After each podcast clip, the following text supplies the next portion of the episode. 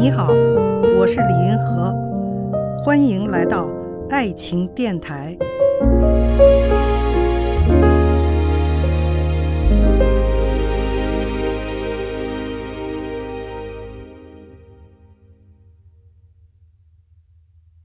哪类男性不能喜欢？什么样的人一定不能嫁？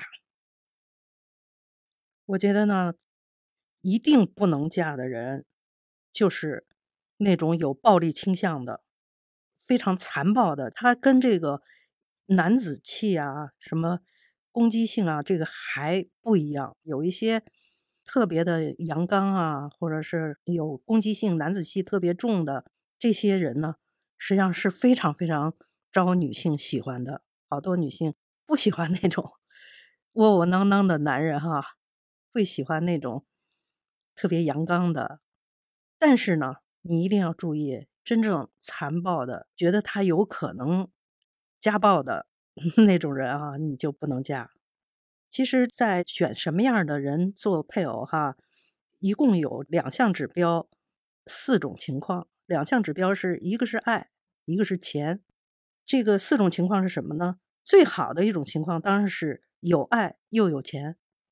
次一等的呢是有爱没有钱，就这个人比较经济条件差一点，但是呢他跟你有爱，这种人我觉得虽然不如第一种完美哈，但是也可以考虑是吧？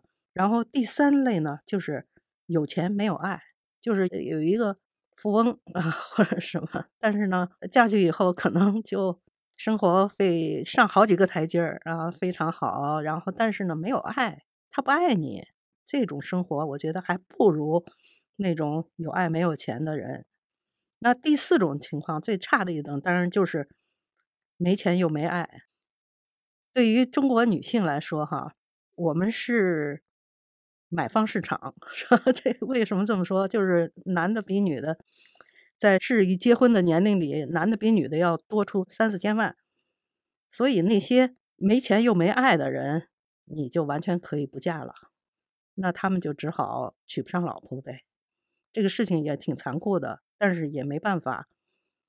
我看到有一种评论哈，在说，其实这种情况特别有利于咱们国家人的素质的提升，就是说那些又穷又笨的人，基本上他们找不到老婆，他们就没法传宗接代了，就没法往下繁衍，然后整个人口的素质呢。都提高了，这个也是一个很残酷的现实哈。但是属于歪打正着吧，就是中国的这个人口性别比现在有这么大的差异哈。实际上它是一个优选机制，就是让那些最优秀、最聪明、最素质高的这个男人，他才能找到老婆，才能传宗接代。